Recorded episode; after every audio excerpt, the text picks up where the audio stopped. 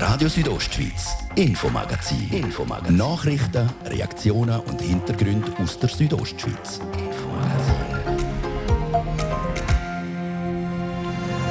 Bündner Fest und Sportanlässe haben ihre Corona-Bewährungsprobe bestanden. In Chur haben 1000 Personen gefeiert und im Maienfeld haben die traditionellen Pferdesporttage stattgefunden. Mit Zuschauern. Wir haben mit den Veranstaltern geredet. Churer Tourismusdirektorin Leonie Liesch, sie ist begeistert. Das Chur Big Air Festival, das ist Freestyle-Sport kombiniert mit angesagtem Hip-Hop, kann organisiert werden, schon für den Oktober. Begeistert ist auch der Mitveranstalter von dem Grossanlass. Er ist im Gemeinderat anwesend wo das Churer Parlament ohne Gegenstimmen Geld für das Festival locker gemacht hat. Und dann ist heute auch ein spezieller Tag, die Pflicht von daheim aus zu arbeiten, also wenn es betrieblich möglich war. Die Pflicht ist seit heute alter Kaffee. Der Direktor vom Bündner Gewerbeverband im Gespräch zu Homeoffice. Das ist das Infomagazin bei Radio Südostschweiz vom Montag, 28. Juni.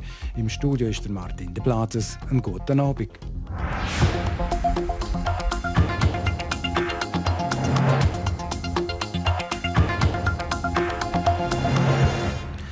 Schon vor der Lockerungen vom Bundesrat letzte Woche hat der Kanton Graubünden mit Pilotveranstaltungen vorgepresst.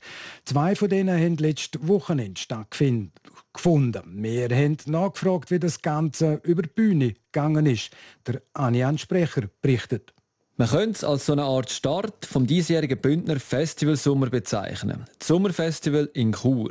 Vom Donnerstag bis zum Sonntag haben letzte Woche über 1000 Personen am Theaterplatz gefestet. Der Fifi Frei ist einer der Mitorganisatoren und zufrieden mit den Erfahrungen, die man gemacht hat. Äh, das Fazit ist sehr gut soweit. Das heisst, wir haben äh, sämtliche Tests, äh, rund 1050 Personen testen können, im Vorfeld in Apotheken und vor Ort. Und wir haben 100% Negativquote gehabt, das heisst, keine einzige Person äh, ist positiv getestet worden und äh, den ganzen Anlass haben wir wie geplant können durchführen. Bei der Veranstaltung wollten wir herausfinden, wie gut das Testsystem Covent funktioniert. Darum haben wir alle Personen mit dem System getestet. Der Fifi Frei erklärt, wie das abgelaufen ist. Man ist einen Eingang angekommen, hat entweder schon ein Testresultat gehabt, hat das vorgewiesen und hat können gemeinsam mit dem Ticket und der ID-Kontrolle in die Arena hineinlaufen oder man hat sich vor Ort äh, können äh, registrieren, den Test durchführen und hat dann durchschnittsmäßig etwa nach 15 Minuten äh, E-Mail gekriegt und wo das Testresultat drin ist. Und mit dem Testresultat ist man auch wieder gemeinsam mit der ID-Kontrolle und mit dem Ticket in die Arena hineingekommen. Das Testresultat ist dann im Covid-Zertifikat vermerkt. Über 1000 Personen zu testen ist ein grosser logistischer Aufwand. Darum hat man drei Pop-up-Zelte aufgestellt, wo sich die Leute selbstständig testen können. Dank der Pilotveranstaltung haben wir viel lernen. Ja, gelernt haben wir vor allem, wie es logistisch ablaufen muss, wie viele Personen das wir einsetzen müssen. Ähm, wir haben auch gelernt, dass es äh, variabel ist, je nach äh, Uhrzeit, wo die Leute kommen, dass man andere Funktionen braucht. Also das war noch sehr spannend, dass anfangs äh, vom Anlass, vor Eingangskontrolle, fast die meisten bereits mit Tests gekommen sind. Und die Leute, die dann später am Abend erst dazugestoßen sind, haben eigentlich noch keinen Test gehabt. Also der, der Pop-up-Gedanke, ähm, dass man vor Ort sich nochmal Last-Minute testen lassen kann, wird eigentlich äh, sehr wichtig. Finanziell hat sich die Veranstaltung nicht gelohnt, weil der Aufwand mit dem Testsystem gross war und wegen dem Gewitter am Donnerstagabend sind viele Leute nicht gekommen. Zukünftig soll das Testsystem in der ganzen Schweiz eingesetzt werden. Von Chur geht es nach Meienfeld. Auch dort ist eine Pilotveranstaltung durchgeführt worden, und zwar die Pferdesporttage. Die Reitsportfans haben sich gefreut, dass es wieder mal ein Event gegeben hat, sagt der OK-Präsident Franco Gaven. Wir haben sehr viel Arbeit im Vorfeld, aber äh, schlussendlich ist dann alles wie immer eigentlich äh, glimpflicher äh, über die Bühne gegangen. Zum Glück haben wir kein gröbere Umfeld gehabt, das ist immer das Wichtigste. Das Fazit ist äh, sehr positiv. Die Teilnehmer haben nur darauf gelangt, um wieder zu kommen und dann Freude gehabt, dass wir etwas gemacht haben. Als Zuschauer oder Zuschauerin hat man natürlich ein Covid-Zertifikat gebraucht und dann beim Eingang kontrolliert worden ist. Das bedeutet zusätzlichen logistischen Aufwand für das Organisationskomitee. Nochmal der Franco Gaven. Wir haben schon gewusst, wie viel starten, aber wie viel auf das Mal kommen, das haben wir nicht genau gewusst, weil normal haben wir zwei Eingänge gehabt, oder sogar drei. Und jetzt haben wir ja alles müssen kanalisieren bei einem Eingang. Und, aber es ist wirklich einmal, ich glaube, die haben nicht mehr so eine Minute anstehen. Also der, Das ist auch äh, ein bisschen die Frage, wie ist denn die Maserierung da bei diesen Punkten so, aber es ist wirklich gar kein Problem gewesen, zum Glück. Wer eine Grossveranstaltung will, muss eines der sogenannten 3 Gs erfüllen, also genesen, geimpft oder getestet sein.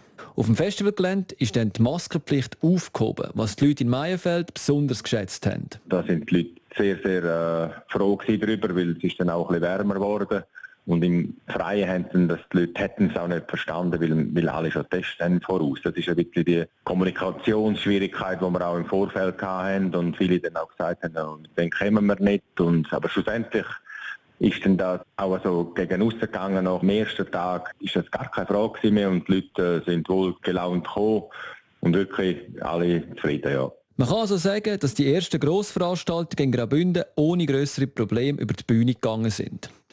Der Anjan Sprecher hat berichtet.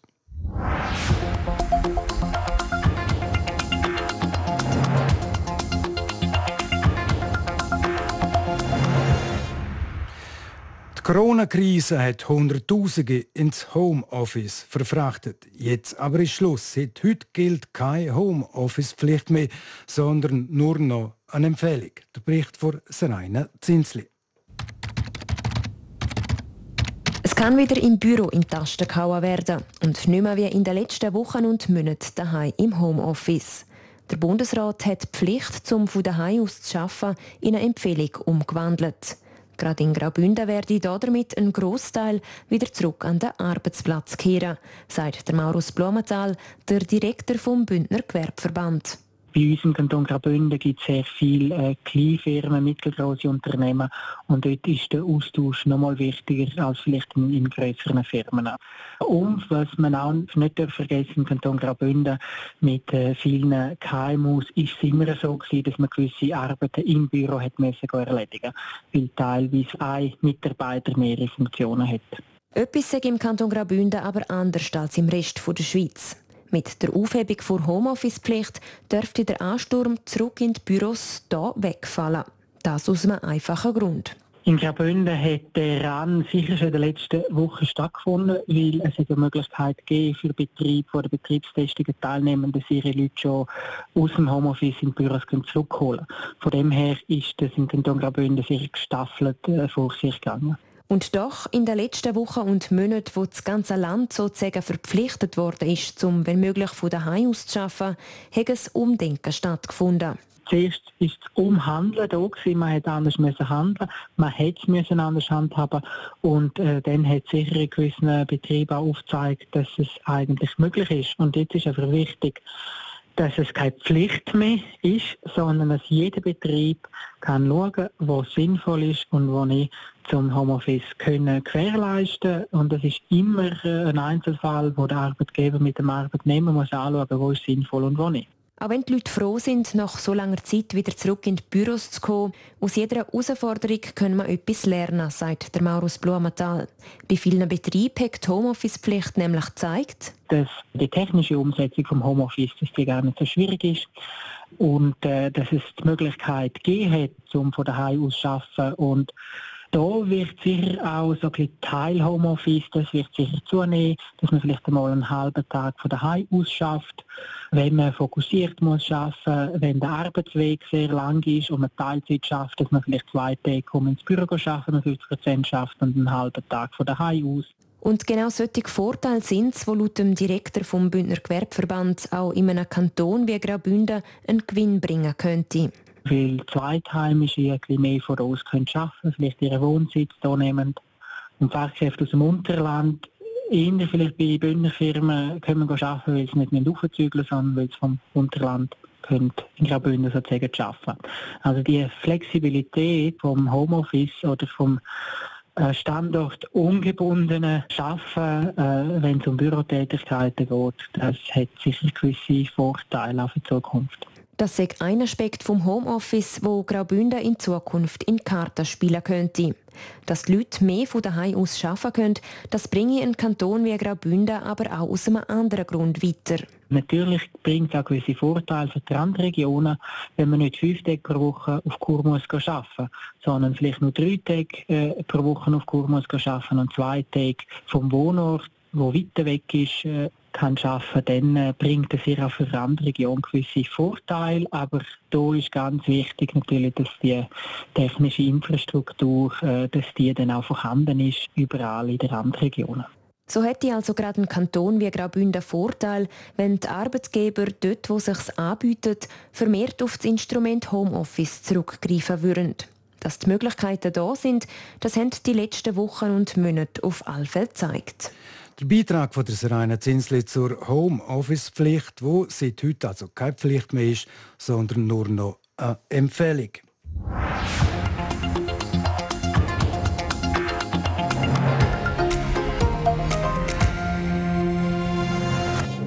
Bei der Debatte im Churer Gemeinderat letzte Woche zum Big Air Festival sind auch die Initianten, also die Veranstalter, auf der Zuschauertribüne gewesen. Mit Freude haben sie den Wortmeldungen aus dem Gemeinderat zugelost. Nach dem Ja vom Parlament habe ich den Mitveranstalter Joachim Bottmer zum Interview getroffen. Er ist von der Firma First Event, wo das Open Air Frauenfeld organisiert. Herr Bockmer, einstimmig alles durchgegangen im Churer Gemeinderat. Ein begeisterter Szenengemeinderat?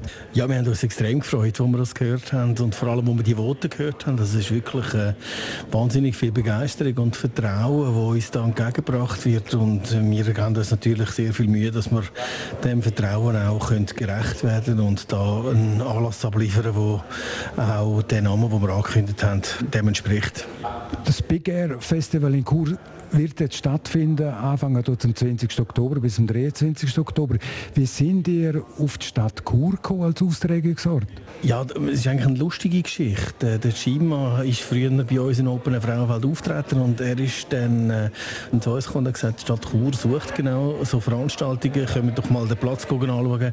So ist eigentlich der Kontakt entstanden und dann haben wir sehr schnell herausgefunden, hey, das passt perfekt und so ist das immer mehr gewachsen und auch mit den Behörden haben wir dann sehr gut können zusammenarbeiten und in einer sehr kurzen Zeit sehr weit gekommen. Nebst Top-Musik stehen natürlich Sportlerinnen und Sportler auch im Zentrum.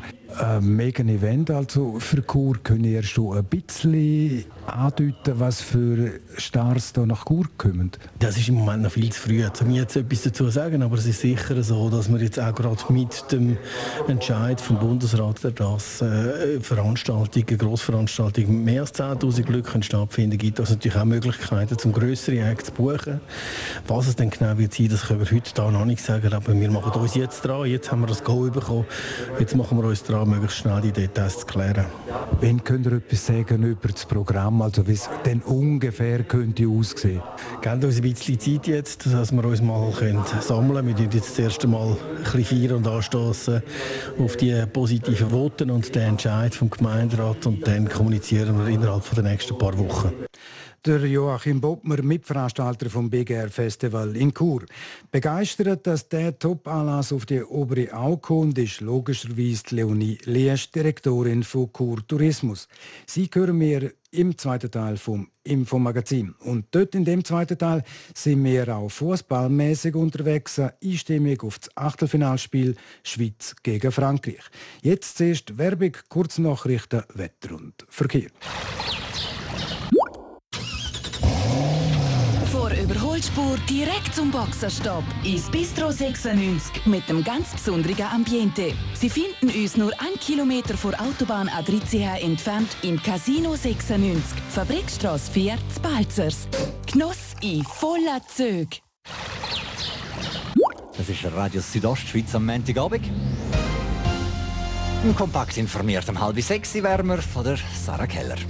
Die Bündner Lehrerinnen und Lehrer sollen pro Woche eine Lektion weniger arbeiten. Mit dieser Anpassung des Pensums will der Verband Lehrpersonen Graubünden die zusätzliche Schulwoche kompensieren, die Graubünden auf das kommende Schuljahr einführt. Die Ende Mai vom Schweizerischen Gewerkschaftsbund eingereichte Volksinitiative für eine 13. AHV-Rente ist formell zustande gekommen. Laut der Bundeskanzlei wurden fast 102.000 gültige Unterschriften eingereicht. Als nächstes muss nun der Bundesrat zur Initiative Stellung beziehen. Im Süden von London ist ein großes Feuer ausgebrochen. Rund 100 Feuerwehrleute waren heute Nachmittag damit beschäftigt, den Brand nahe eines zentralen Bahnhofs zu löschen, wie die Feuerwehr auf Twitter mitteilte. Ob beim Brand Menschen verletzt wurden, blieb zunächst unklar. Der Online-Modehändler Zalando will nach Angaben des französischen Präsidialamtes 300 Millionen Euro in ein neues Logistikcenter in Frankreich investieren. Dabei sollen 2000 Arbeitsplätze entstehen. Die Pläne von Zalando waren Teil einer Reihe von 22 Projekten, die Frankreich heute vorstellte. Wetter präsentiert von HP Sen AG, Ihre offizielle Seat- und Cupra-Händler in Chur und Umgebung. Der Montagabend geht wunderbar sonnig weiter und wir kommen heute auch trocken durch den Abend, was aber nicht für die Nacht gelten muss. Da kann es vereinzelt mal regnen oder auch mal gewittern. Am Dienstag erwartet uns nur noch ein teilweise sonniger Tag. Zudem dürfte es bis zum Nachmittag als Regenrisiko in der Südostschweiz ein bisschen ansteigen. Und Tageshöchstwert in Bad Ragaz gibt es 24 Grad, in Bivio und Samoritz gibt es 17 Grad. Verkehr der Vierabendverkehr auf Churer Stadtgebiet sorgt auch jetzt vor zwei Minuten über halb sechs für stockenden Verkehr und sogar kleinere Staus. Sicher nicht mehr allzu lang, aber ein Moment wird es schon noch gehen. Einfach schon mal der Vierabend geniessen und wenn ihr unterwegs noch etwas beobachten solltet, läuten uns doch schnell auf die folgende Nummer 081 255 55 55. Merci fürs Mithelfen und jetzt eine gute Fahrt durch den heutigen Montagabend. Jetzt zurück zum Wichtigsten aus der Region Südostschweiz, präsentiert von Martin de Platzes.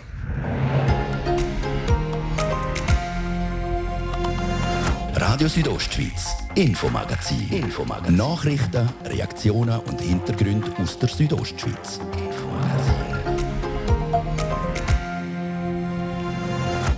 Tourismusdirektorin von sie war letzte Woche aus dem Häuschen vor Freude. Wir hören Leonie Liesch jetzt gerade, weil Chur kriegt einen neuen Top-Anlass, eine Grossveranstaltung, Leistungssport kombiniert mit Hip-Hop-Musik. Und im Sport heute der Fixpunkt, das Achtelfinal EM-Spiel Schweiz gegen Frankreich.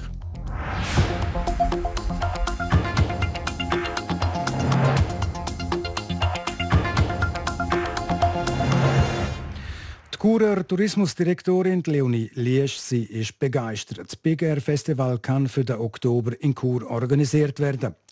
Die für den viertägigen Anlass notwendigen finanziellen Unterstützungen die sind letzte Woche im Gemeinderat einstimmig geheißen worden. Die Direktorin von Chur Tourismus hat sich logischerweise sehr darüber gefreut, wie sie im Gespräch mit dem Fabio Theus gesagt hat.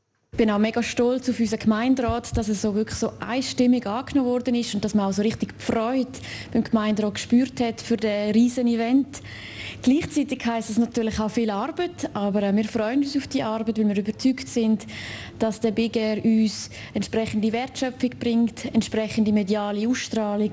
Ja, und wir können uns Chur einfach nochmal ganz anders präsentieren und wir freuen uns, ja, gibt eine coole Sache. Du hast gerade angesprochen, kommt viel Arbeit auf euch zu von Seiten Tourismus. Kann man da schon ein bisschen abwägen, wie viel Arbeit da dahinter steckt? Ja, also die genauen Aufgabeneinteilungen, die werden natürlich noch vollzogen vom OK, aber ein Teil, der sicher auch bei uns wird angegliedert ist, ist das Thema Unterkunft. Dort werden wir die Veranstalter sicher unterstützen und in den nächsten Tagen geht es jetzt darum, dass man die Aufgaben verteilt, um entsprechend zu schauen, wer muss jetzt was machen muss. Ja, und dann packen wir das zusammen an. Eben, es kommen bis zu 20'000 Leute im Oktober nach Chur. Sie haben es gesagt, die muss man ja so unterbringen, also in den Hotels. Und jetzt weiss man, dass gerade die Corona-Zeit ist ja für, für den Städtetourismus oder Geschäftstourismus, wie man ja hat in Chur, ähm, das ist nicht gut für die Hotels, oder? Die haben sehr darunter gelitten. Kann man jetzt mit so einem Festival das wieder ein bisschen wettmachen?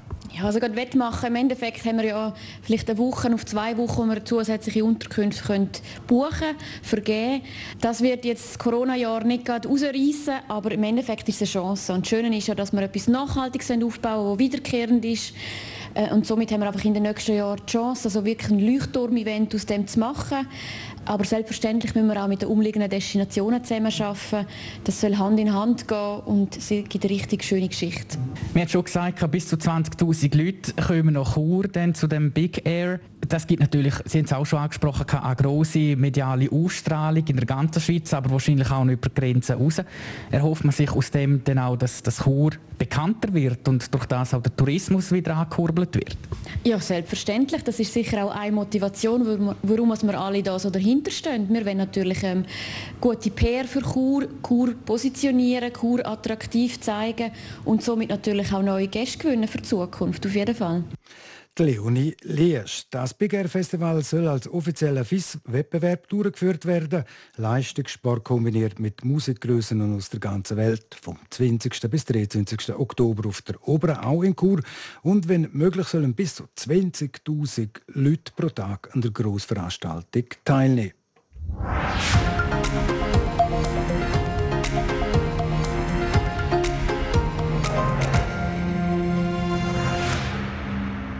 Und geografisch bleiben wir auf der Oberau. In den letzten drei Jahren ist auf der Oberau in Chur einiges gegangen.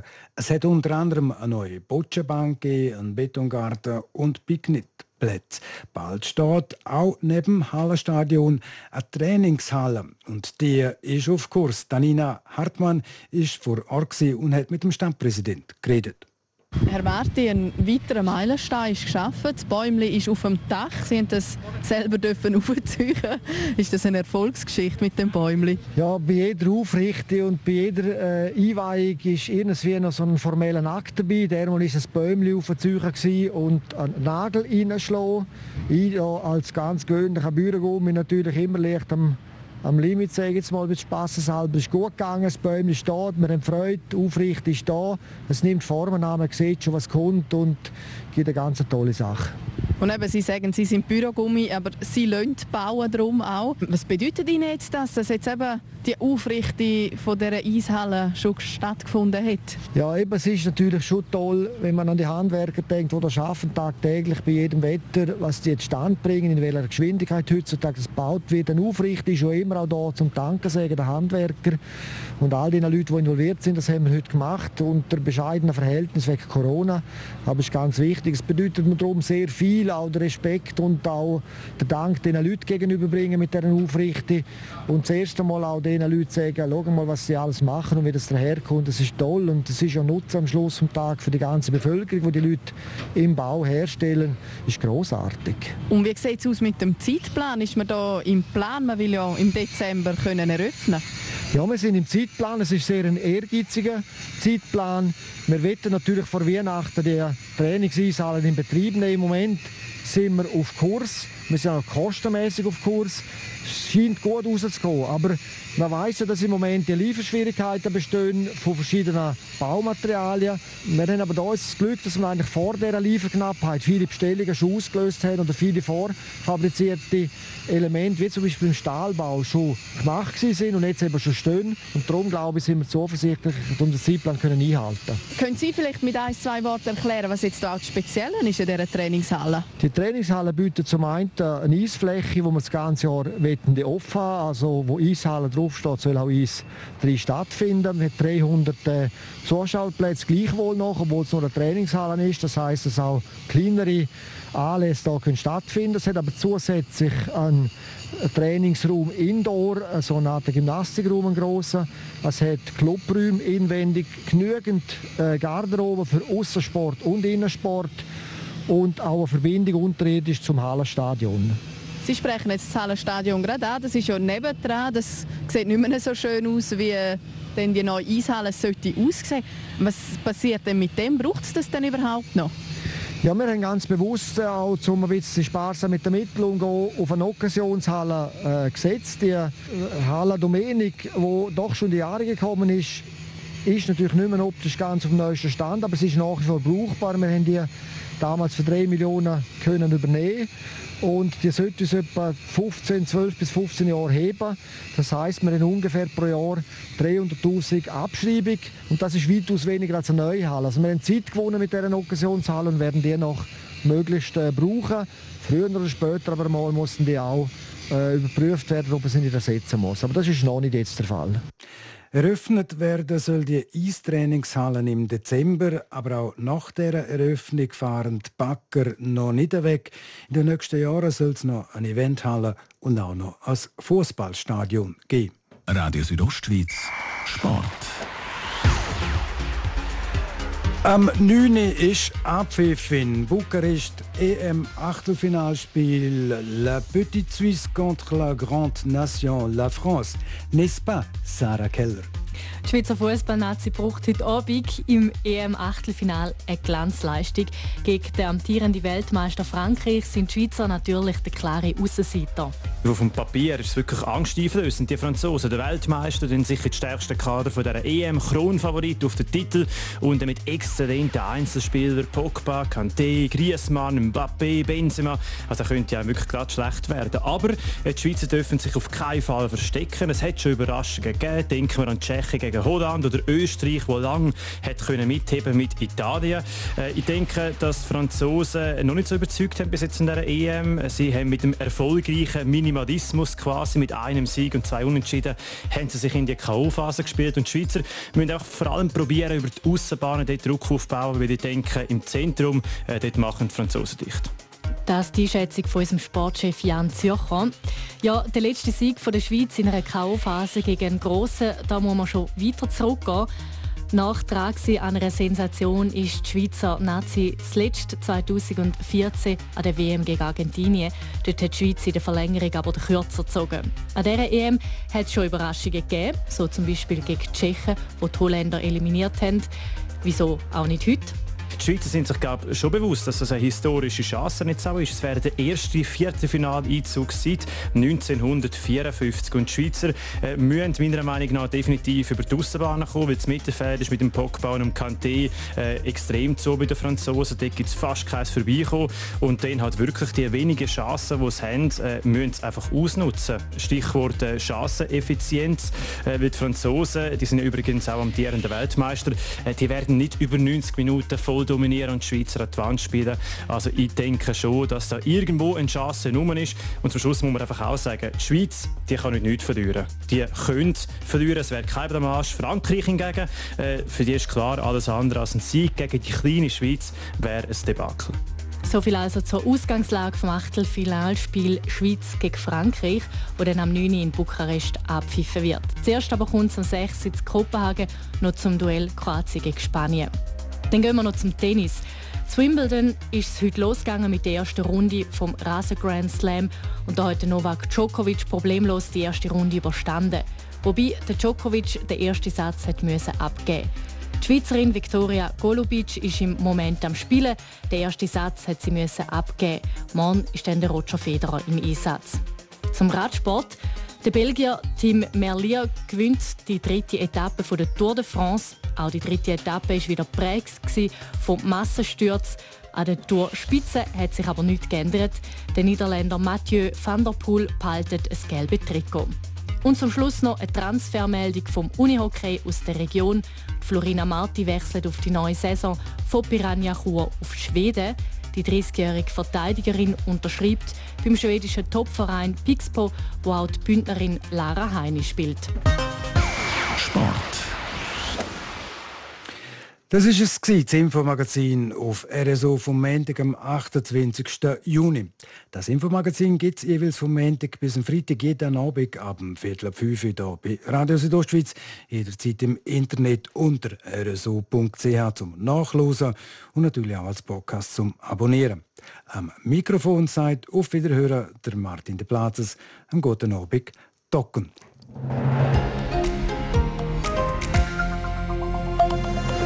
Radio Südostschweiz, Infomagazin. Infomagazin. Nachrichten, Reaktionen und Hintergründe aus der Südostschweiz. Infomagazin.